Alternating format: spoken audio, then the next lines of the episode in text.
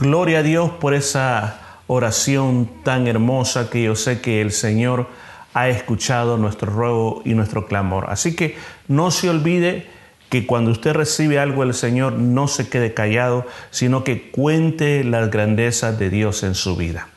Hoy sí vamos a ir a la palabra de Dios y estamos yendo por el libro de los filipenses. Estamos sacando enseñanzas que nos ayudan a nosotros cómo vivir una vida en el gozo del Señor, no en el gozo o en la, llamémosle la alegría o la felicidad que dan las cosas pasajeras de este mundo, sino el verdadero gozo que es un gozo que nadie te lo puede quitar. Y este día nos encontramos y vamos a ir al capítulo número 3 del libro de Filipenses y vamos a leer una porción de ese capítulo 3, el versículo 12 hacia el versículo 15. Filipenses capítulo 3, versículo 12 hacia el versículo 15. Lo leemos en el nombre del Padre, del Hijo y del Espíritu Santo. Dice la palabra, no que lo haya alcanzado ya, ni que ya sea perfecto, sino que prosigo por ver si logro hacer aquello para lo que lo cual fui también asido por Cristo Jesús. Hermanos, yo mismo no pretendo haberlo ya alcanzado, pero una cosa hago, olvidando ciertamente lo que queda atrás y extendiéndome a lo que está adelante. Prosigo a la meta y al premio del supremo llamamiento de Dios en Cristo Jesús. Así que todos los que somos perfectos, esto sintamos. Y si otra cosa sentís, esto también os lo revelará Dios. Vamos a orar para que el Señor nos guíe en esta enseñanza y para que nuestro corazón reciba la palabra de Dios. Querido Señor, yo te doy gracias porque me permites esta oportunidad de poder compartir la palabra de Dios con tu pueblo. Señor, yo pido que tu Espíritu Santo me dé la sabiduría para llegar a los corazones. Y te pido que prepare los corazones como un terreno fértil para recibir la palabra. Lo pedimos en el nombre de Jesucristo nuestro Señor. Amén y amén. Este día yo quiero hablarle un tema bastante importante y el tema que traigo para ustedes lo que más importa en tu vida, lo que más importa en tu vida. Y cuando hablamos de cosas que son realmente importantes en la vida, hasta le podríamos llamar las metas de nuestra vida o las metas más importantes de nuestra vida. Este día yo quiero hablarte de algo en lo cual depende el resto de tu vida. Es la base para la cual tú puedes lograr muchas cosas en tu vida familiar, en tu vida cristiana, en tu vida laboral y te van a ayudar para que te mantengas fiel para el día que el Señor venga. El Señor Jesús dijo antes de irse de esta tierra, y él hizo una pregunta, dijo que cuando el Hijo del Hombre viniera a esta tierra, encontraría fe en la tierra. Entonces el Señor estaba diciendo que los días que antecedieran a la venida de Él iba a haber una crisis de mucha fe. Y si nosotros comenzamos a ver cómo está el cristianismo, cuál es la salud del cristianismo en momentos como estos, hay muchos que se han acercado más a Dios, hay otros que se enfriaron más, pero la realidad en este tiempo es bien importante. Yo estoy aquí como vocero de Dios para animarte a que tú te levantes en el nombre de Jesús y estés preparado para la venida del Señor. Entender las metas personales, entender cuál es tu meta en Cristo es bien importante, porque si tú entiendes cuál es tu meta en Cristo Jesús, vas a encontrar la verdadera satisfacción en todas las áreas de la vida. Muchas veces nosotros no nos sentimos realmente y plenamente satisfechos. Sentimos que nos hace falta algo en la vida y tratamos de cumplir o de alcanzar esas metas y nos damos cuenta que donde las alcanzamos decimos realmente esto no es. Pero enfocarse en la meta principal, enfocarse en la base de todo, eso nos va a ayudar a que nosotros podamos tener mucha satisfacción en muchas áreas de la vida. La vida es como una gran carrera que nosotros vamos participando. Todos vamos corriendo, aunque usted diga, yo no elegí correr, Todos estamos en esa carrera. Ahora, pero el problema es que muchos estamos corriendo carreras que no sabemos que estamos en esa carrera. Es como que, por ejemplo, usted diga, yo quiero correr una maratón. Yo quiero correr una maratón. Por ejemplo, aquí en Australia es famoso por estas competencias del Ironman, que son competencias donde la persona tiene que nadar, andar en bicicleta un buen tramo y luego correr. Tiene que hacer las tres cosas y muchas otras cosas más. Imagínese que usted se preparó para una carrera de velocidad, una carrera que puede durar 15, 20 segundos, que lo que se necesita es fuerza y velocidad. Pero cuando viene a un maratón la situación es totalmente diferente. Entonces puede ser que hoy día, en este momento, nuestras vidas están corriendo una carrera en la cual no es la carrera que deberíamos de estar corriendo. Pues este día yo te quiero hablar porque toda carrera, escucha, toda carrera tiene un final y al final de toda carrera hay una cinta. Esa cinta que tenemos que pasar, esa es nuestra meta, es la cinta que tenemos que atravesar, es la cinta de lo que tenemos que lograr y ahí es donde nosotros tenemos que observar con mucho cuidado que terminemos la carrera y que estemos corriendo la carrera correcta. De eso se trata este mensaje. Porque cuando nosotros hablamos de establecer metas en la vida es bastante complicado, porque a veces nos parecería que lo que nosotros decidimos por nuestra propia eh, decisión personal, ese es lo correcto, esa es la meta que yo voy a alcanzar. Pero al final, como muchas veces ha pasado, las logramos, pero al final no sé si realmente lo he logrado. Porque no podemos vivir la vida sin una meta. Porque cuando hablamos de metas, hablamos de prioridades que tenemos que estar haciendo.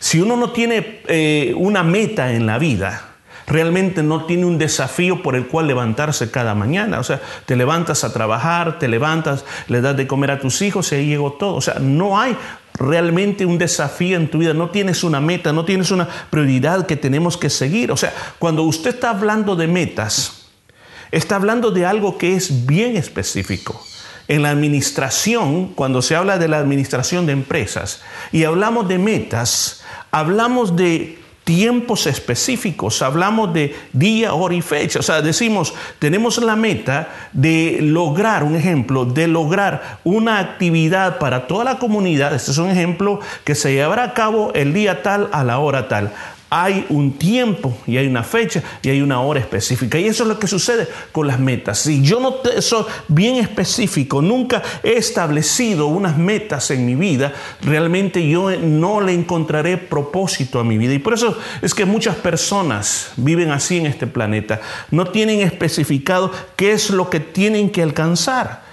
Pero cuando uno sabe qué es lo que tiene que alcanzar, entonces hay un, éxito definitivo en nuestras vidas. Ahora, algo que la palabra de Dios nos enseña a nosotros es que muchas cosas de las cuales nosotros hoy en día estamos haciendo no necesariamente son las cosas importantes. Por ejemplo, veamos a la palabra de Dios este día. En el capítulo 3 del libro de Filipenses, el apóstol Pablo está hablando de cuál es la meta más importante de su vida. Y de eso vamos a aprender para que nosotros imitemos al apóstol Pablo en la meta que él estaba siguiendo en la vida de él. ¿Qué es lo que nos enseña?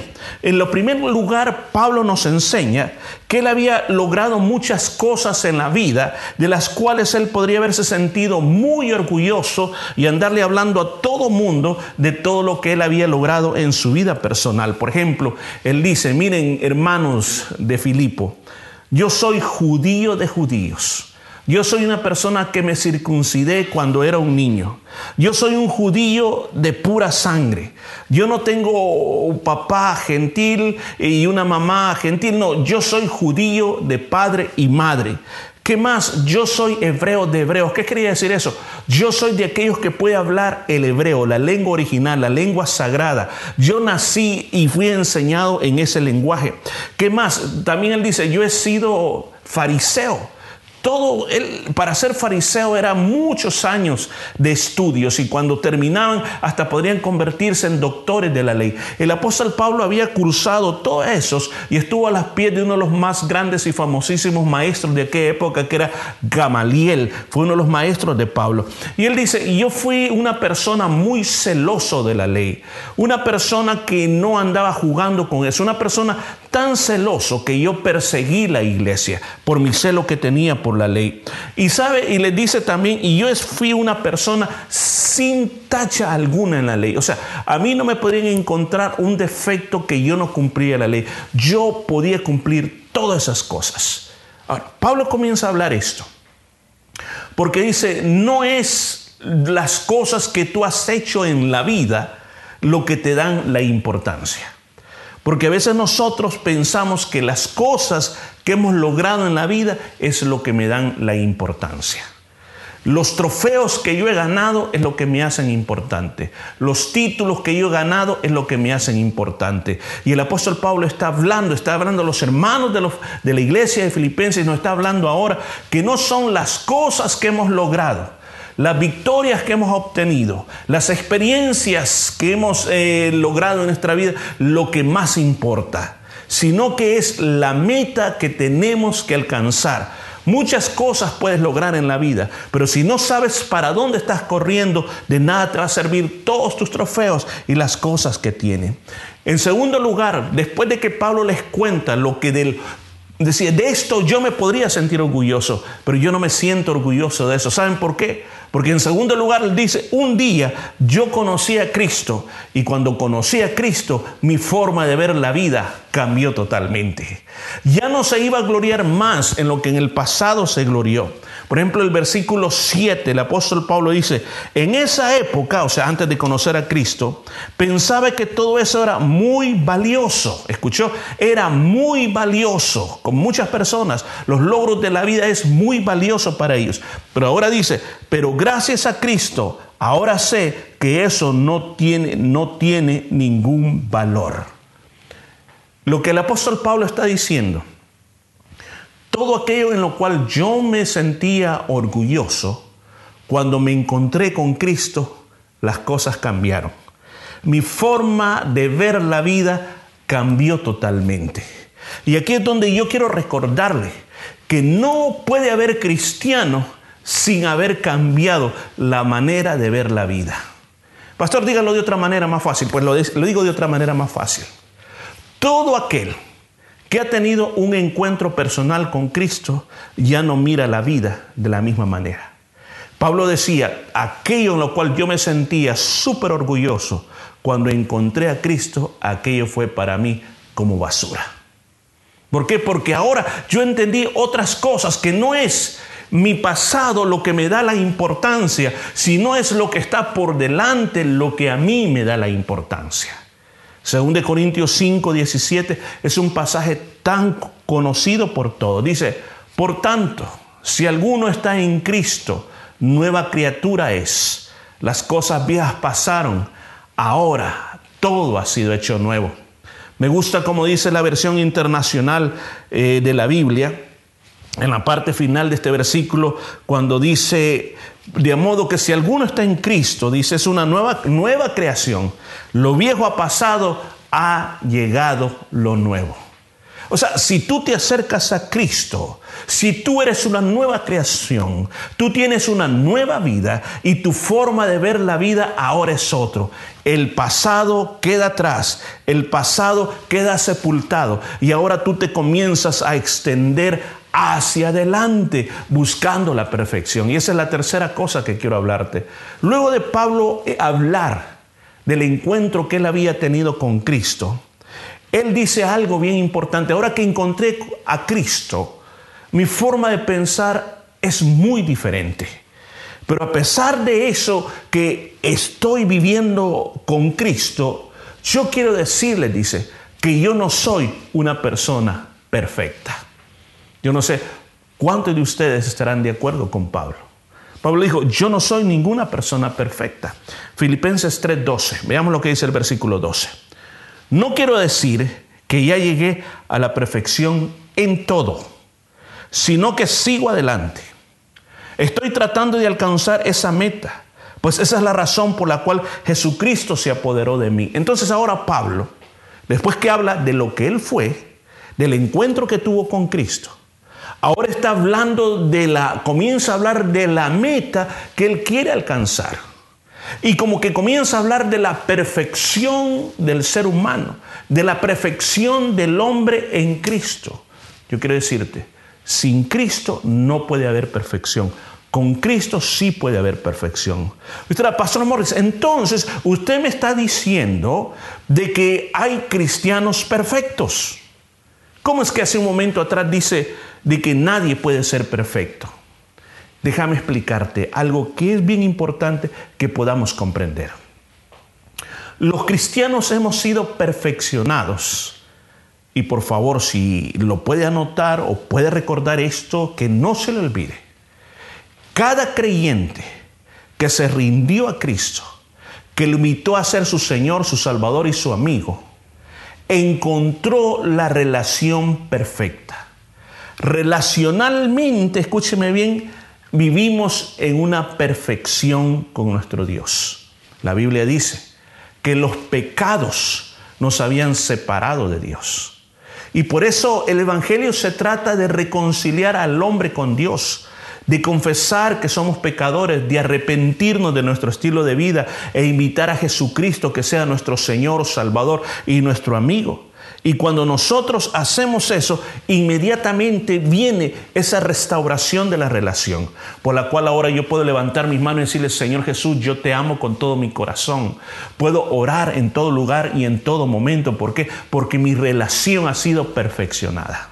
En segundo lugar, existe la relación, o llamémosle la perfección progresiva. Y es la que todos estamos viviendo. El Espíritu Santo está trabajando dentro de nosotros desde el día que nosotros creímos. El Espíritu Santo está haciendo un proceso de santificación. Recuerda, la palabra santificación en la lengua original hebrea es kadosh. Kadosh significa ser separado, ser apartado para o ser dedicado para. Esa dedicación, tu vida fue separada, tu vida fue dedicada para Dios. Y en ese proceso, el Espíritu Santo está comenzando a trabajar en tu vida, comenzando a hacer algo grandioso. ¿Se acuerda? Si usted ha leído el libro de Esther, Dice la palabra de Dios que cuando Esther, antes de presentarla delante del rey, pasó un proceso de preparación, donde fue eh, ungida con muchos tipos de cremas, un proceso de belleza que duró cierta cantidad de tiempo antes de llegar donde el rey. Pues el cristiano está pasando lo mismo. En este momento el Señor está trabajando con tu vida. Sé que tienes errores, sé que pecas, sé que hacemos cosas que no le agradan al Señor, pero una de las cosas que sí hacemos es que nos arrepentimos nos levantamos y decimos, Señor, yo no me voy a quedar varado, yo no me voy a quedar pisoteado por Satanás, yo me levanto en el nombre de Jesús y voy a continuar corriendo esta hasta que alcance la meta. Oh, gloria a Dios por eso. Somos, escúcheme bien, como el barro en las manos del alfarero. El Señor está trabajando con nosotros. A veces la vasija dice que se deshacía y que si el alfarero la volvería a construir. La vasija se deshacía, se arruinaba, pero el alfarero siempre estaba ahí para volver a construir la vasija. Y eso es lo que el Señor está haciendo en este momento en tu vida. Ahora, ¿y cuál es la tercera nivel de perfección? La perfección absoluta, donde no hay más pecados, donde no hay más errores. ¿Cuándo se va a alcanzar eso? ¿Sabe cuándo? El día que nos muramos.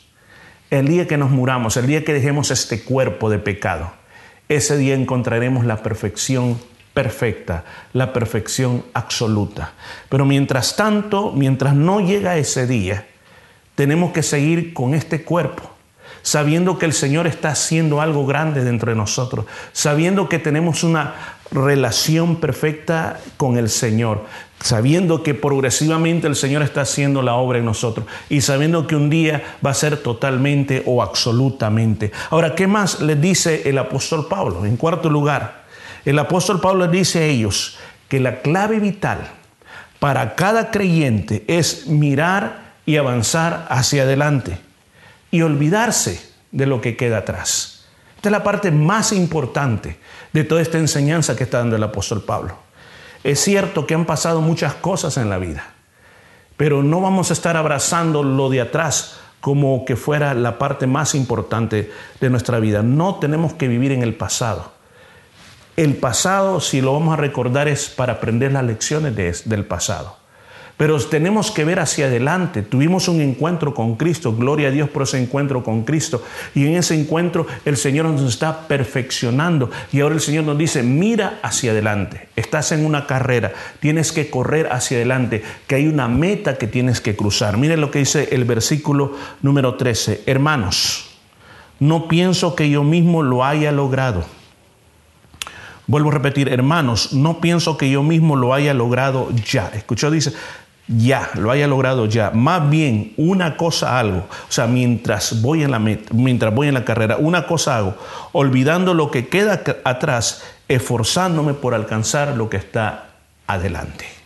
¿Se imagina usted un corredor en una carrera tratando de ganar una carrera corriendo de espaldas?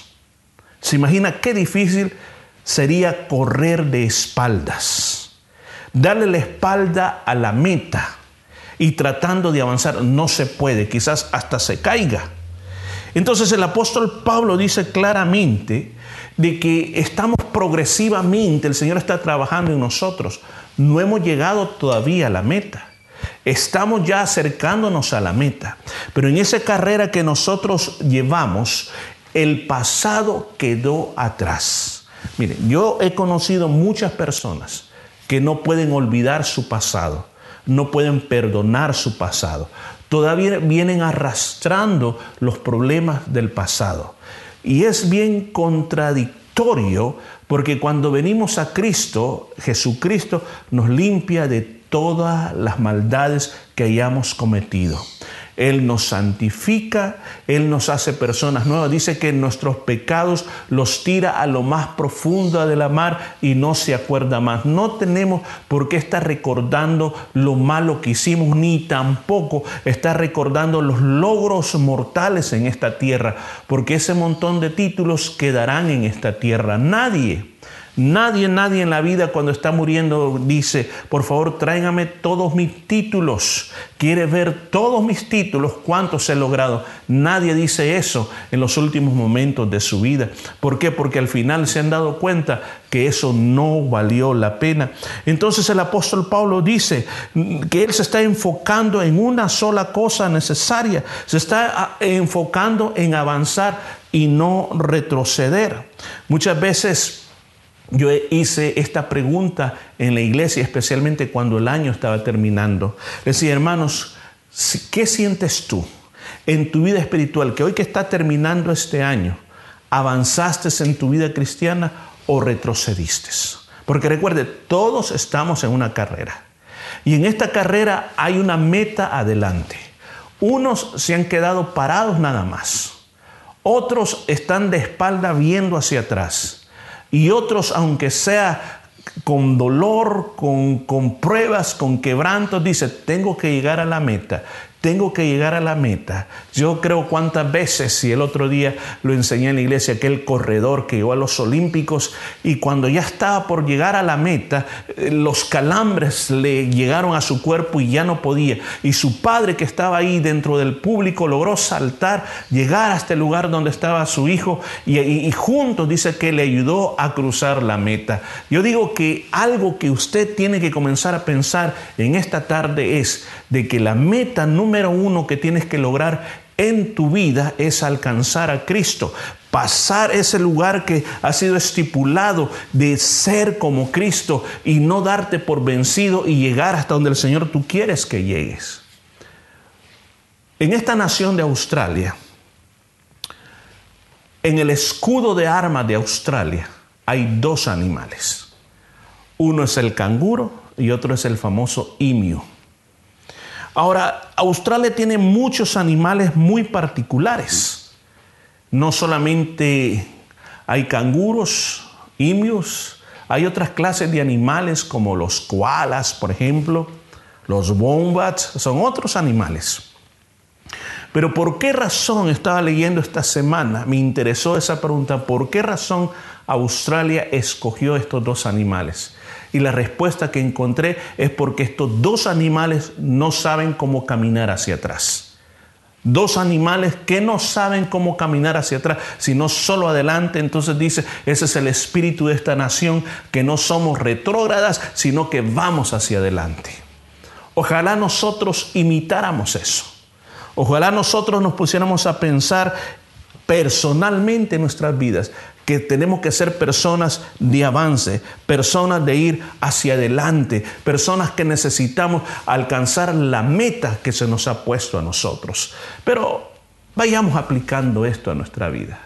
Hermano Morris, estuvo bonito, pero ¿cómo se aplica a mi vida hoy, actualmente, en este momento, en, en este proceso? Bueno, déjeme decirte esto, que tenemos que buscar ante toda costa alcanzar la meta suprema en nuestra vida. Y usted dirá, pero ¿cuál es esa meta suprema en nuestra vida? El versículo 14 lo dice, dice, sigo hacia la meta para ganar el premio celestial que Dios me ofreció cuando me llamó por medio de Cristo. Usted dirá, entonces, ¿la meta de Pablo es la misma meta de nosotros? Claro que sí. Tiene que ser la misma meta de nosotros. Y según estamos leyendo aquí, la meta era conocer mucho más a Cristo y ser como Él. Esa era la meta de Pablo. Porque a veces nosotros confundimos y pensamos, no, la meta que yo tengo como cristiano es llegar al cielo. Yo le digo, esa no es la meta. Eso podría ser el premio, pero no es la meta. Y si tú no cruzas la meta, no hay premio, no nos confundamos. Recuerde, a nadie se le ha dado un premio que no ha merecido. ¿Se imagina usted el corredor ganó el primer lugar? Y cuando gana el primer lugar hay aplausos y todo, y de repente le dicen, no, el premio no es para ti, el premio es para este que está sentado aquí. Diría, qué locura más grande. Entonces muchas veces le digo, nos enfocamos tanto en el aspecto del premio que hay para nosotros. Y queremos el premio, y queremos el premio, y queremos el premio. Pero estimado amigo, estimado hermano, no hay premio si primero no alcanzas la meta. Y el apóstol Pablo claramente dice en Filipenses 3:8, y ciertamente aún estimo todas las cosas como pérdida por la excelencia del conocimiento de Cristo Jesús, mi Señor, por amor del cual lo he perdido todo y lo tengo por basura para ganar a Cristo. ¿Escuchó? ¿Qué es lo que quería ganar? A Cristo.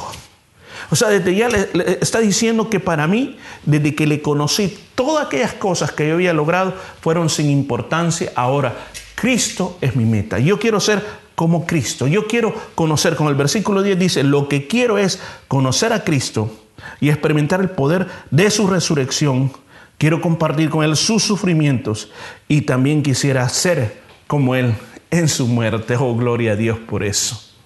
Qué bueno lo que Pablo decía. Si usted se dio cuenta, este versículo 10, él decía claramente, lo que yo quiero es conocer a Cristo.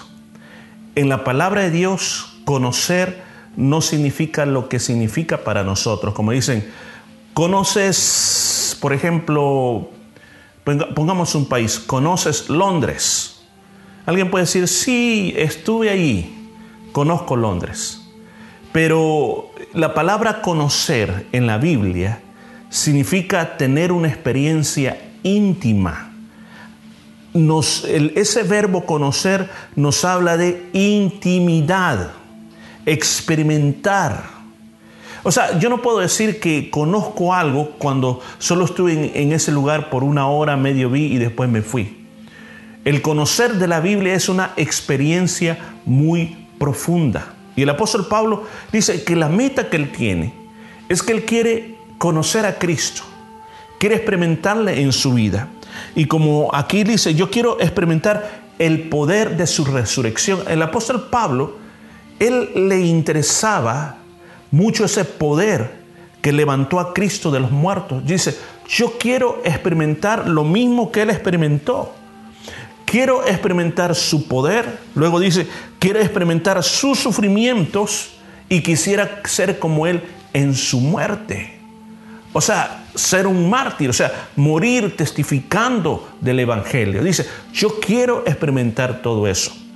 Estimados amigos, estimados hermanos, lo que llega a pasar en el cristiano, y perdone que insiste en esto, es que nos enfocamos mucho en el premio. Nos enfocamos mucho en que creer de que voy a llegar a la vida eterna, decimos, y voy a alcanzar eso. Y estoy corriendo, pero voy para el cielo. Pero el apóstol Pablo dice, no, no es el cielo, dice. Tu meta, tu meta donde depende todo lo demás, es ser como Cristo, querer conocer a Cristo. O sea, en otras palabras, dicho de otra manera, lo que el apóstol Pablo está diciendo, tenemos que cambiar. No podemos, escúchame bien, ser cristianos a nuestra propia manera. No, hay un modelo en el cual nosotros tenemos que seguir. En la vida cristiana, como ya lo dijimos, no hemos alcanzado la perfección absoluta. Todavía nos equivocamos, todavía pecamos, pero estamos bajo una, escucha bien, estamos experimentando una perfección progresiva. Estamos en la mesa del alfarero y nos tenemos que dejar moldear. Cada año tenemos que ser diferentes. Cada año tenemos que ser mejores. Cada año tenemos que tener actitudes nuevas, actitudes diferentes. Cada año necesitamos saber mucho más de mi Señor, haber experimentado cosas buenas en nuestra vida. Si yo leo los evangelios y comienzo a leer todo lo que hizo Jesús, eso me tiene que motivar a mí para decir, hey, yo quiero ser como Cristo. O yo quiero hablarles del reino a todos, así como Cristo les habló del reino. Yo quiero tener la misericordia que Cristo tenía. Yo quiero amar como Cristo amó a los demás. Yo quiero lograr todas esas cosas. Esa tiene que ser nuestra meta en este momento, en esta época que nosotros estamos viviendo. Recuerda esto toda carrera, toda carrera que se logra cruzar la meta, hay un premio. Muchos corredores, yo recuerdo a un corredor, recuerdo las palabras de este corredor. Era la famosa maratón, era la última carrera que se hace en los Olímpicos.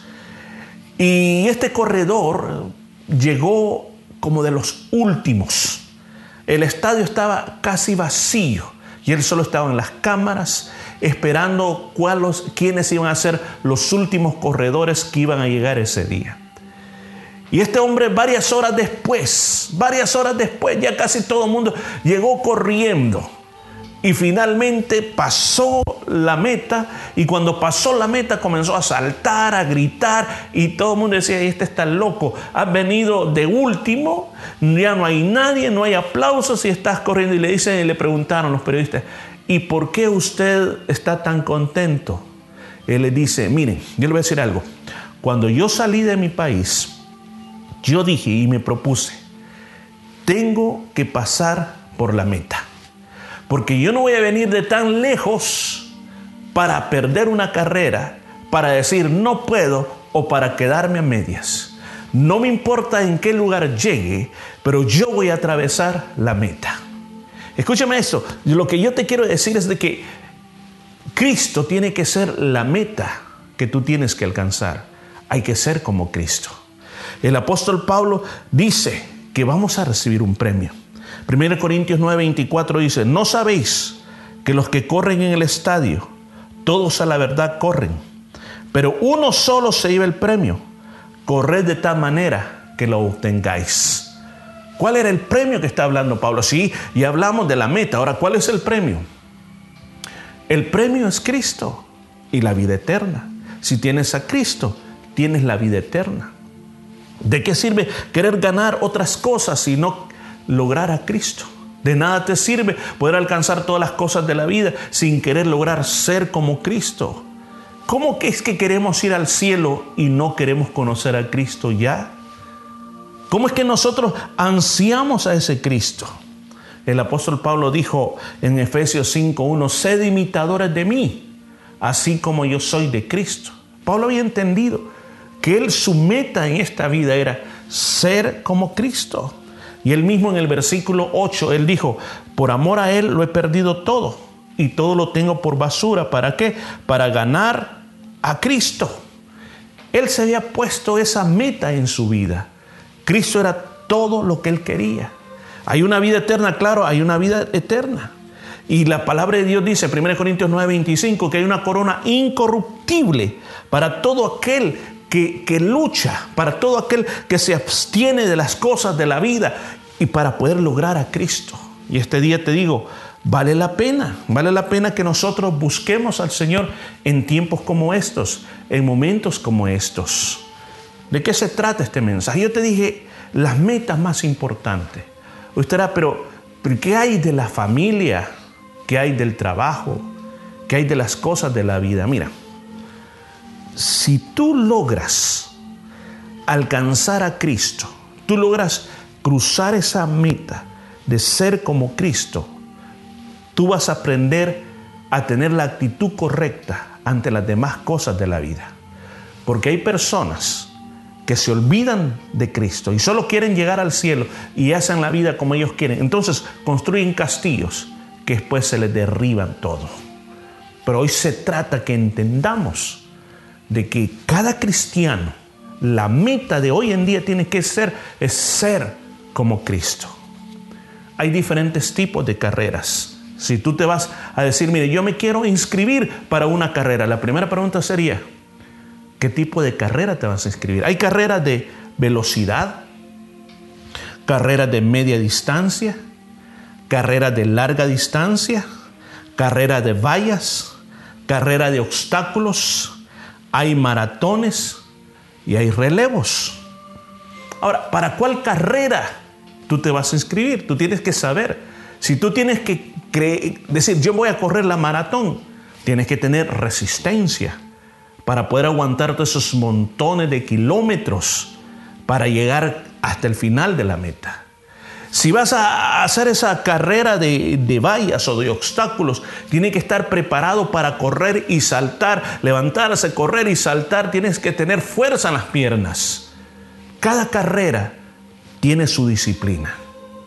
Y muchas veces imagínate qué tragedia sería que si alguien que se está preparando para una maratón, una carrera de resistencia, decide correr la carrera de velocidad. El que va a correr la carrera de velocidad se prepara para que sus músculos respondan rápidamente y ser el primero en cruzar. En cambio, el de la maratón prepara sus músculos para tener resistencia y poder aguantar todo lo que va a venir y todo lo que viene. Mi pregunta es, ¿estás corriendo la carrera correcta? ¿Estás alcanzando lo que deberías de alcanzar? ¿No te das cuenta que no vas a cruzar la meta? ¿No te das cuenta que no vas a lograr llegar donde tienes que llegar? Hoy he hablado de cuál es la meta más importante en la vida y el apóstol Pablo, que escribe desde una cárcel, que está casi con una sentencia de muerte sobre él, él en ese momento le está diciendo, estimados hermanos, el currículum o la historia que yo tengo detrás de mí es muy famosa. Pero un día yo encontré a Cristo. Y cuando encontré a Cristo, todo cambió en mi vida. Mi manera de pensar cambió. Y aprendí que hoy tengo que ver solo para adelante. El atrás queda atrás y tengo que avanzar de manera que yo alcance la meta. Y la meta para mí es ser como Cristo alcanzar a Cristo, imitarlo a todo en Cristo, porque sé que hay un premio, el premio va a ser el mismo Cristo. Yo miraré, viviré con Cristo por toda una eternidad. Oh, gloria a Dios por eso. Yo este día yo te quiero invitar a que reflexionemos en esto. Y aquí termino. Reflexionemos en esto. ¿Cuál es la situación de tu vida? ¿Cómo estamos en este preciso momento? Mi mensaje para ti este día es, no estés haciendo lo que no es importante. Un trabajador en una ocasión fue a trabajar para cortar árboles. Al trabajar cortando árboles, cuando comenzó pudo cortar 15 árboles de una vez. Posteriormente se fue dando cuenta que ya no podía rendir lo mismo, después solo podía cortar 5. Y después se encontró un día que casi todo el día estuvo tratando de cortar un solo árbol y le costaba. Cuando él comenzó a investigar cuál era la razón, es que no tenía fuerzas, qué había pasado, él descubre que su hacha había perdido el filo. Afiló el hacha y pudo comenzar a rendir igual. Muchos de nosotros en este momento estamos tratando de alcanzar cosas que son importantes, que son necesarias, pero no es lo más importante. Si somos cristianos, nuestra meta tiene que ser ser como Cristo, experimentar el poder, el poder de su resurrección, el poder de su sufrimiento y el poder de su muerte. Yo no sé si tú este día quieres tomar ese desafío en tu corazón y decir, yo quiero ser como Cristo. Muchas veces tenemos ideas y decimos, no, pues que es difícil, él, era, él fue Dios y yo soy un ser humano. Él no vino como un ángel, él vino con esta carne, así como nosotros, él tenía esta carne. Dice que fue tentado en todo, pero él demostró que la tentación se puede vencer. Yo ahora te digo a ti, hoy tú puedes tomar la decisión de alcanzar esa meta, porque hay un premio que el Señor tiene preparado para todos nosotros. Yo te invito a este día, ahí donde tú estás. Hoy es el día de abrirle tu corazón al Señor. Es el día que conviertas a Jesús en tu mejor amigo. Que le invites y le digas, Jesús, yo siempre te he tenido aquí en mi mente pero nunca te he considerado mi mejor amigo. Con los amigos se pasa tiempo hablando. A los amigos se les invita a la casa. A los amigos son las personas que acudimos cuando estamos en problemas. Pues Jesús quiere ser ese tu amigo. ¿Y cómo se hace? Tienes que creer en el corazón de que Él vino a esta tierra, murió en la cruz para salvarte, para darte la oportunidad de restaurar la relación con Él. ¿Y sabe qué? Para llevarte a vivir con Él a la eternidad. Tienes que admitir que has fallado. Tus estándares humanos no son tan buenos como los estándares que Dios pide. Pero a través de Jesucristo, esos estándares nosotros podemos alcanzarlos. ¿Qué es lo que tienes que hacer? Simplemente, sencillamente creer en el corazón y confesarlo con la boca. Y ahí el Señor hará la obra en tu vida. ¿Qué le parece si hacemos una oración? Repita conmigo esta oración. Señor Jesús, en este día yo te invito a mi corazón yo quiero que tú seas mi mejor amigo, mi Dios y mi Salvador. Perdóname por todos mis pecados. Hoy me arrepiento y hoy quiero cambiar de vida. Lléname de tu Espíritu Santo, te lo pido ahora mismo. Amén y amén. Déjame orar por ti. Padre que estás en los cielos, en esta hora Oro por esas personas que han tomado la decisión de seguirte. Fortalece los Espíritus Santos y comienza ese proceso de perfección en la vida de ellos. Te lo pedimos, Señor Jesús. Amén y amén. Mi recomendación es para ti es que lee la Biblia. Si lee la Biblia, comienza por el Nuevo Testamento. La Biblia está dividida en Antiguo y Nuevo Testamento. Comienza a leer los Evangelios del Señor Jesucristo. Hoy si no tienes Biblia, puedes buscarla en tu teléfono, a través de tu teléfono, a través de tu computadora. Hay muchas aplicaciones donde hay mucha cantidad de Biblias, diferentes versiones de la Biblia que son a veces mucho más fáciles de poder entender. Número dos, tienes que orar. Orar es hablar con Dios, contarle a Dios qué es lo que te pasa e invocar la ayuda. Esa es, es la comunicación con Dios. Número tres, te invito a que también tú testifiques de Jesús a otras personas. Háblales de Jesús.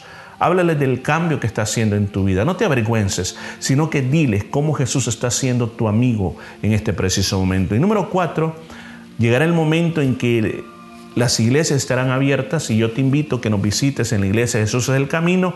Ven, congrégate con nosotros, que la palabra de Dios se te será administrada a tu vida y tú vas a poder crecer en mucha fe. Y de ya te decimos bienvenido a la familia de Dios. Ahora quiero orar por la iglesia en general. El llamado ha sido a tener una relación bien real con Cristo. Hermano, si ha fallado, esta tarde es el día de arreglarse con Cristo. Esta tarde es el día de reiniciar la carrera y vamos todos hacia la misma meta. ¿Qué le parece si oramos juntos? Querido Señor, te damos gracias por esta palabra. Yo te suplico que hables a nuestros corazones, que hables a nuestras vidas, que nos dirijas profundamente, Señor. Y que a partir de esta hora, en este momento, nos arrepentimos y nos volvemos a ti. Quizás hemos estado corriendo la carrera equivocada, pero hoy, Señor, nos apuntamos en la carrera correcta, donde está la meta que se llama Cristo. Quiero ser como Cristo, quiero imitar a Cristo, quiero vivir para Cristo. Hay un premio, Cristo es mi premio. Y yo sé que si Cristo es mi premio, la vida eterna es mi premio también. Gracias Padre por hablarnos a nosotros. Yo te pido que seamos obedientes a tu palabra y que Señor la sigamos y la pongamos en práctica sin poner Señor ningún pero. En Cristo Jesús, nuestro Salvador. Gracias Padre mío. Amén y amén. Le bendigo hermano por este tiempo tan hermoso que nos concedió para tener la palabra de Dios. Yo te invito, ya muy pronto vamos a regresar a la iglesia. Recuerda, domingo 28 de junio, 3 de la tarde. Vamos a volvernos a reunirnos en el templo de la iglesia en Nolamara. Así que mientras tanto, te bendigo y que la paz de Dios quede contigo ahora y siempre.